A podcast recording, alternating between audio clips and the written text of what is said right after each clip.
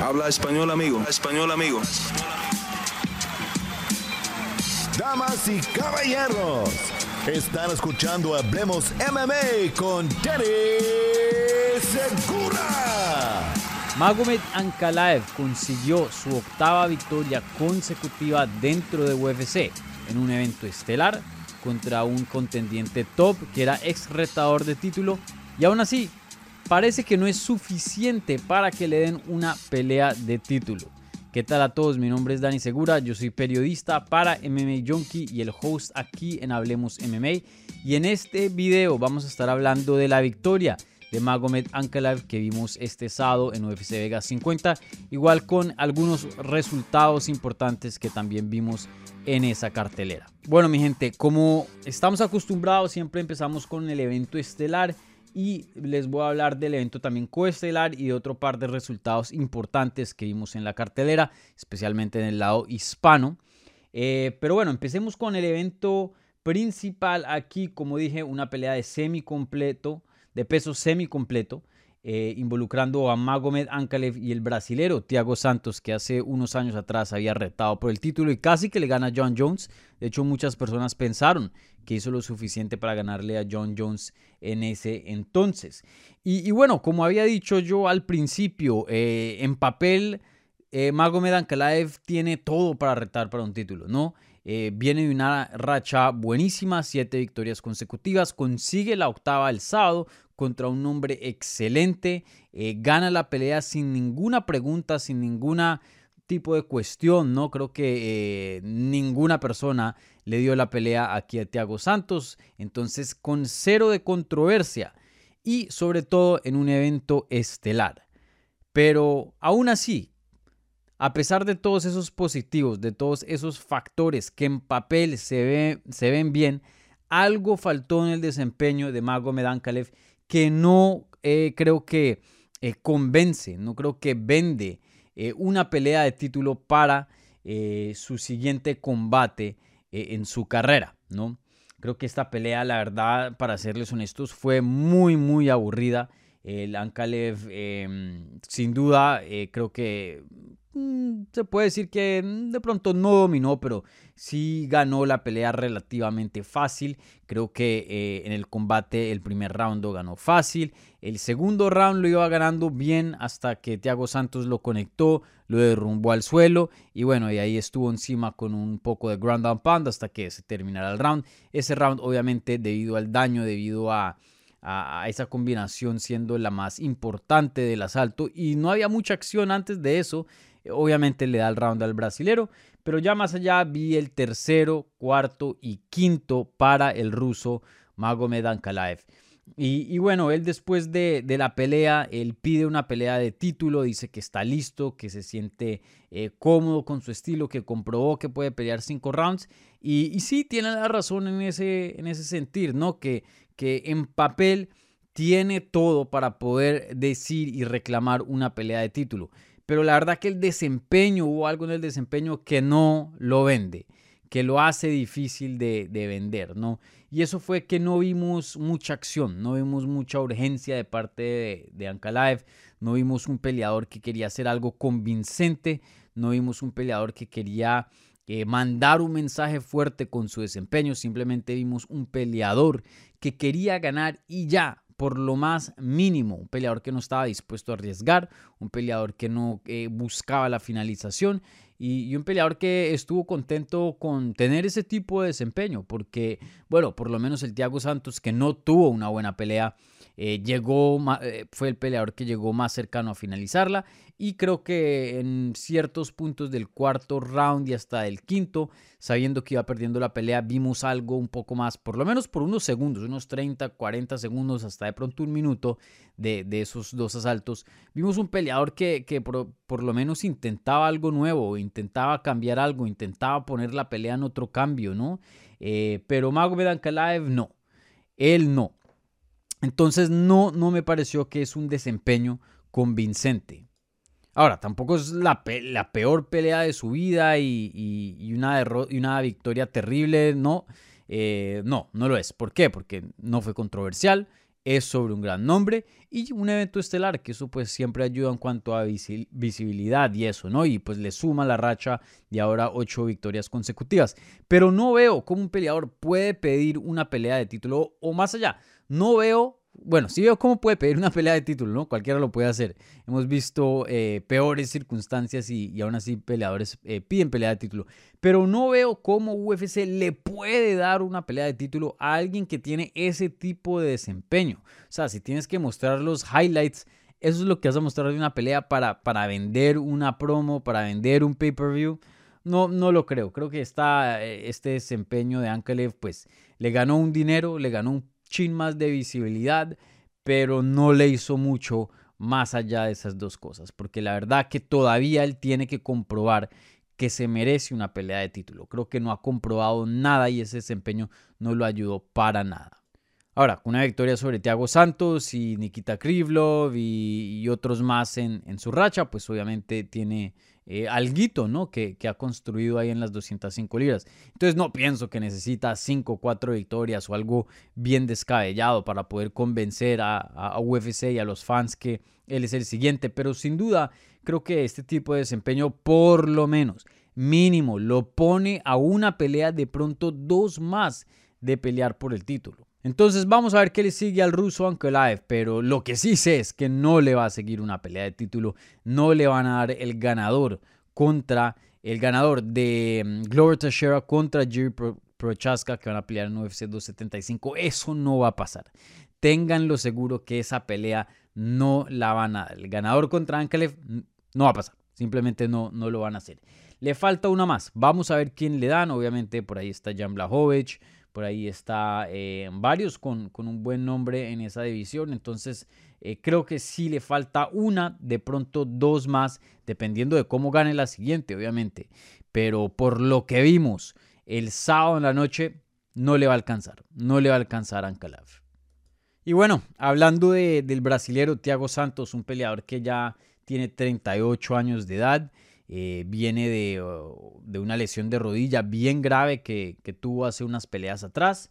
Y, bueno, hoy día se encuentra en una posición muy complicada. Esta es la peor racha de su carrera. Tiene una victoria y cuatro derrotas en sus últimos combates. Claro, tenemos que tener en cuenta que dos de esas derrotas fueron contra el ex campeón John Jones, uno de los mejores de todos los tiempos, y el campeón actual, Glover Teixeira. Entonces, sin duda, pues eh, se está fajando con los mejores del mundo. Pero eh, creo que más allá del récord, porque el récord y, las estadísticas siempre no, no dicen la verdad, no pintan, em, no pintan eh, una realidad 100% correcta. ¿No? A veces toca ver más allá de eso y ver los desempeños, ¿no? Hay peleadores que vienen de una mala racha, pero si uno de las peleas pierden por boadas, pierden por eh, a veces cosas controversiales que no debieron haber pasado, pero este no es el caso. Creo que viendo eh, los desempeños de Thiago Santos vemos un peleador que sí está en bajada, sí está en decline.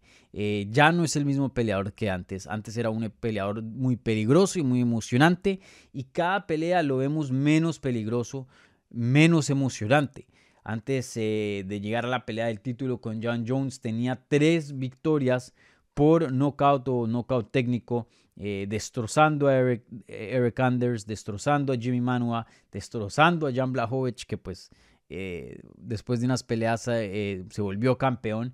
Y, hoy día en, sus últimos tres combates lo vemos ganando decisiones o perdiendo decisiones, ¿no? Perdió una decisión este sábado contra Ankelev, ganó una decisión contra Johnny Walker, también muy, muy aburrida. Y Em, tuvo otra decisión contra, otra derrota por decisión contra Alexander Rakic. Entonces, eh, sin duda, Thiago Santos, eh, un peleador que en su tiempo fue increíble, pero creo que eh, ya podemos decir con confianza, con, con certeza, que sus mejores días le pasaron y ya no tenemos el mismo Thiago Santos de, antes. Entonces vamos a ver qué le sigue. Em, no estoy seguro si la carrera de él está en riesgo. Creo que sigue siendo un nombre grande, pues porque encabezó un evento. Entonces obviamente UFC tiene eh, cierto nivel de, confianza en, su nombre y en su habilidad de ser evento estelar. Pero más allá de eso, eh, no creo que lo, veremos con los contendientes top eh, ya a futuro. Entonces vamos a ver qué le sigue. Pero a menos de que haga un cambio realidad, veo no le veo un, pronóstico muy bueno a la carrera de, de Santos, teniendo en cuenta que pues ya tiene 38 años de edad, ¿no? Y bueno, más allá del evento estelar, quería hablarles de un par de peleas eh, que pues tuvieron resultados importantes. En el evento coestelar vimos a Sonya Dong ganarle vía knockout en el primer round a el ex campeón de World Series of Fighting, ex retador de título de UFC, Marlon Moraes. Y bueno, Sonya Dong hoy día eh, con tres victorias consecutivas después de su derrota contra Kyler Phillips y, viéndose muy bien, un peleador que todavía es muy joven, apenas 24 años de edad, recién cumplidos en diciembre, y, promete bastante, un peleador muy, muy bueno. Pero em, eso ya lo sabíamos. Creo que esta victoria no habla de qué tan bueno Sang Yadong, y, y sin duda no le quiero quitar ningún crédito, pero creo que esta pelea nos deja más con un sabor eh, amargo, un sabor em, acerca de la carrera y de la posición que hoy día se encuentra el peleador Marlon Moraes, un peleador que en algún punto de su carrera llegó a tener 22 victorias, 5 derrotas y un empate. Eh, venía de una racha muy muy buena, como había dicho, ex campeón de World Series of Fighting. Eh, estaba, eh, no, iba a pelear contra Henry Sejudo por el título y, peleó y perdió, ¿no? Pero en ese tiempo se veía Marlon Moraes como un peleador excelente, un peleador top, uno de los mejores de las 135 libras. Y hoy día no podemos decir eso. Hoy día eh, pierde contra Sejudo, luego gana contra José Aldo, una decisión dividida, muy, muy controversial. Muchas personas pensaron que ganó eh, José Aldo, incluyéndome a mí. Y después de ahí pierde contra Corey Sandhagen eh, en un knockout técnico, pierde contra Rob Font en otro knockout técnico, pierde contra Merab Davalashvili en otro knockout técnico y ahora pierde contra Song Yadong en un knockout. Entonces lo han finalizado en sus últimos cuatro combates y, no es una finalización que le dan hartísimo castigo y luego lo terminan porque claro, se está enfrentando con peleadores muy muy duros. No, no es así. Eh, estas peleas son rápidas, estas peleas lo tocan y para afuera. Un peleador que hoy día la quijada ya no le existe. Y eso pasa. A veces eh, peleadores reciben palizas tan fuertes o, simplemente tienen un millaje muy alto y una acumulación de, castigo y de golpes tan alta que, que en algún punto el cuerpo ya dice no más, no más. Y este es el punto que hoy día se encuentra Marlon Moraes. Claro, eh, tienen que entender en cuenta que todo lo que diga pues puede cambiar, ¿no? Eh, eh, yo pensé que en varias partes de su carrera Andrei Arlovsky estaba terminado y, ha podido revivir su carrera varias veces, pero esos son casos muy raros, ¿no? esos son excepciones a la regla. Y hoy día Marlon Moraes, un peleador con una técnica muy muy buena, con un físico increíble, llega pues fuerte, llega con una, una técnica de muy muy alto nivel, pero sin esa quijada, todo eso bueno que tiene él es casi que inservible, porque en los pesos tan ligeros como 135 libras, en algún tiempo te, van a pegar. Hay tantos puños que mandan, son tan rápidos que en algún punto te van a pegar, punto. En el peso pesado creo que ah, conectan menos, pero entre más bajes de peso, más y más y más se vuelve el volumen de puños. Entonces, eh, eso es inevitable y con una quijada no fuerte, pues esto es lo que se va a esperar. Si sigue peleando contra peleadores top, si sigue eh, continuando su carrera, creo que esto es lo que vamos a seguir viendo. Y, bueno, muy triste porque como dije, no es un peleador viejo, es un peleador apenas con 33 años de edad, eh, que todavía físicamente y técnicamente tiene mucho que dar, pero simplemente su quijada se le fue. Entonces, momentos muy, muy duros para la carrera de Marlon Moraes. No me sorprendería si UFC lo deja ir o si de pronto le dan una peleita más, pero sin duda la carrera de él hoy día dentro de la compañía de UFC está a riesgo. Y bueno, en cuanto a Sonya Dong, pues eh, como dije, eh, no le quiero quitar nada de, crédito, pero sin duda creo que esto habla más de, de dónde se encuentra hoy día Marlon Moraes que viceversa. Eh, pero como dije, Sanya Dong de todas maneras es un peleador muy bueno, con 24 años de edad, un peleador que viene de, un equipo muy muy fuerte, Team Alpha Male, y un peleador que pidió una pelea con Dominic Cruz. Eh, me gusta un poco esa pelea porque pues revive un poco esa rivalidad de Eh, Team Alpha Male contra Dominic Cruz. Claro, Uriah Faber, Joseph Benavides, dos peleadores que eran sinónimos con Team Alpha Male en su tiempo. Hoy día pues no son muy activos, uno retirado y otro semi retirado. Pues sería interesante, ¿no? Sería interesante, pero... Pero bueno, quién sabe si, si le den esa pelea, porque sin duda es, es, un, salto bien grande de, pasar de, los peleadores que se están enfrentando hoy día a Dominic Cruz. Pero bueno, eh, en cuanto a nombre, sí, no de Marlon Moraes, Dominic Cruz de pronto no es un salto muy alto, pero en cuanto a nivel, yo creo que sí. Entonces, eh, no estoy muy seguro que den esa pelea, pero si se la llegaran a dar, sería interesante. Sería interesante.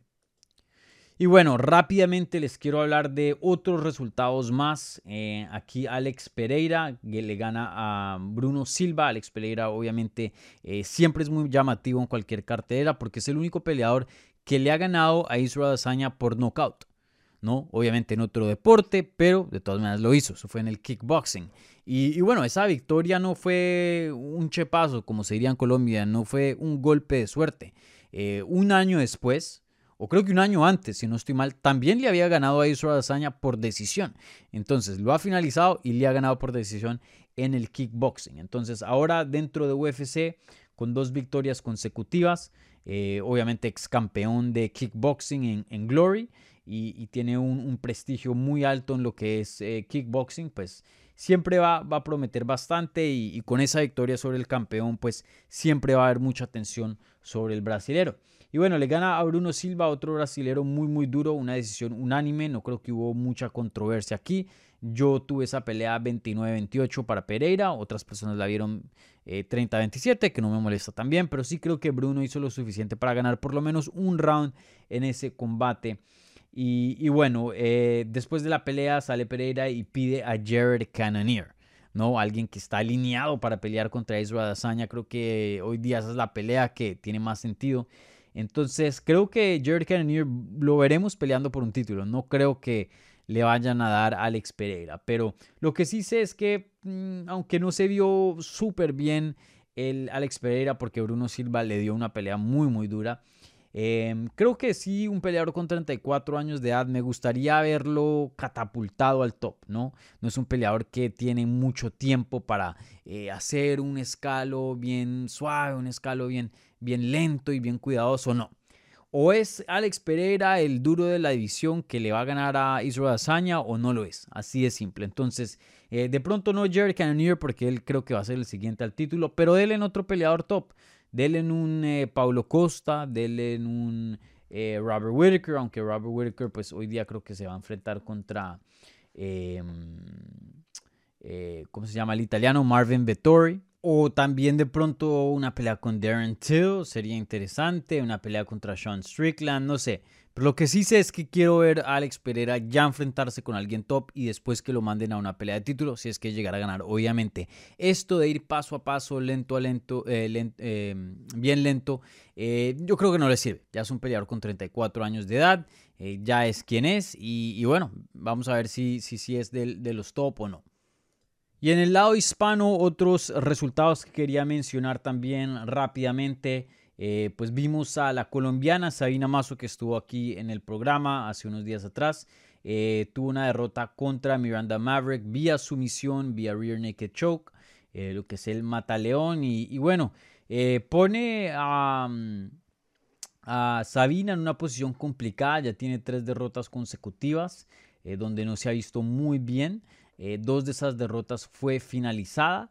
Y, bueno, no creo que su trabajo esté aquí en juego con UFC, creo que es eh, lo suficientemente joven con apenas 24 años de edad y otras victorias muy buenas que ha tenido en el pasado para de pronto darle otro chance más y, ver cómo, cómo se ve ya, ya a futuro. De pronto las cosas pueden cambiar eh, pues con una peleadora siendo tan joven, de pronto un peleador que ya tiene 30 y pico no tiene mucho chance de evolución, pero con estos peleadores tan jóvenes, pues siempre pueden de pronto generar un cambio en su carrera drástico. Entonces, eh, vamos a ver qué pasa con Sabina. Creo que tiene muy, muy buenas cualidades. Creo que su striking es bueno, patadas muy buenas. Eh, el cuerpo de ella es eh, para ese estilo es muy bueno, ¿no? Porque ella es bien larga. Pero lo que sí creo que, que le está faltando y es más allá de técnica, porque ella tiene buena técnica, no solo en, en el striking, pero en, su lucha, en el jiu-jitsu también, es de pronto tener un poco más de fuerza. Ella no es em, tan explosiva como otras peleadoras en la división y creo que eso le está afectando. Entonces, eh, creo que ella tiene dos opciones, ¿no?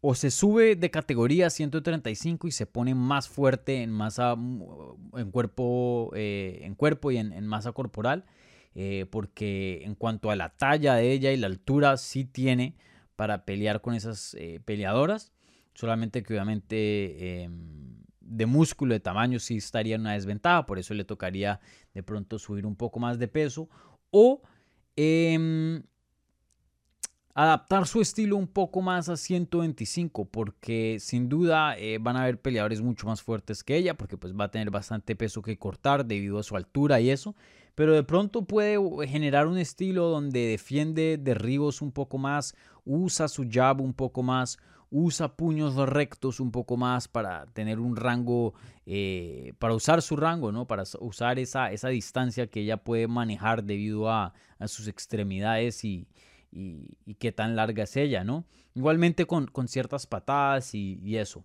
Eh, ya lo hace un poco en su estilo, pero creo que lo podría adaptar un poco más para Em, que las peleas no se vuelvan músculo contra músculo, no se vuelvan cuerpo contra cuerpo y, es donde a veces la vemos eh, perder y, ponerse en peligro en ciertas eh, situaciones.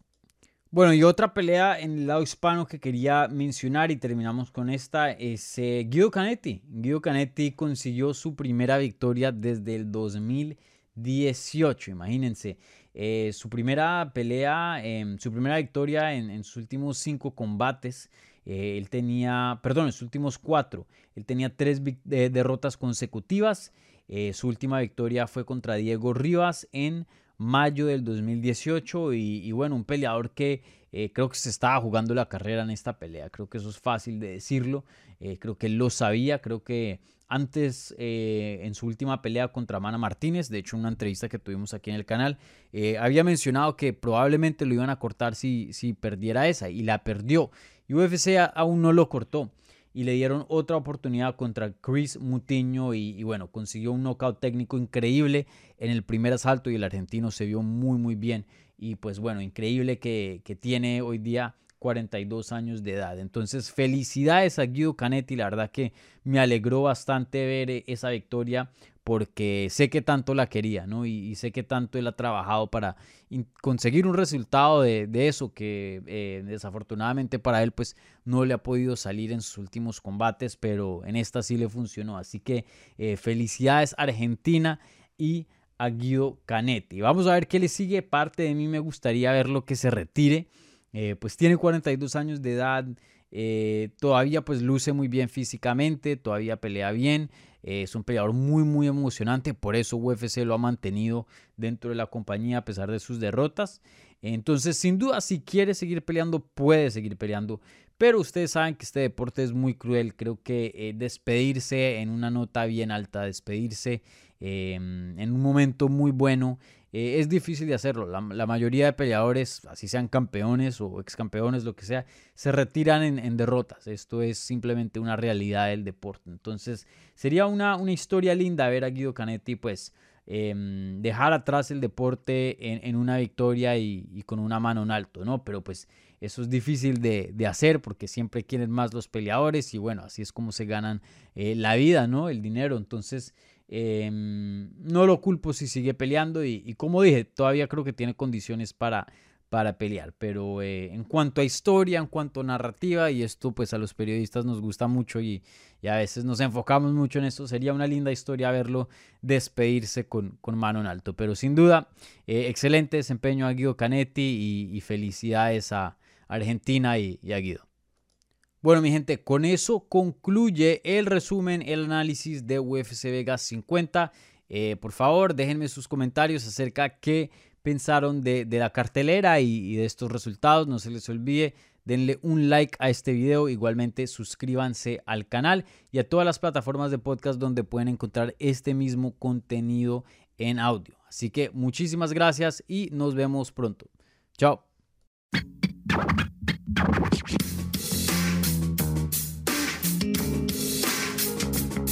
Gracias por escuchar Hablemos MMA. Si les gustó el show, los invitamos a que se suscriban en su plataforma favorita de podcast para recibir episodios semanales. También déjanos tu review o cualquier comentario. Pueden seguir Hablemos MMA en Twitter, Instagram y Facebook en arroba Hablemos MMA. Y me pueden seguir a mí en arroba Dani Segura TV. Hablamos la próxima semana.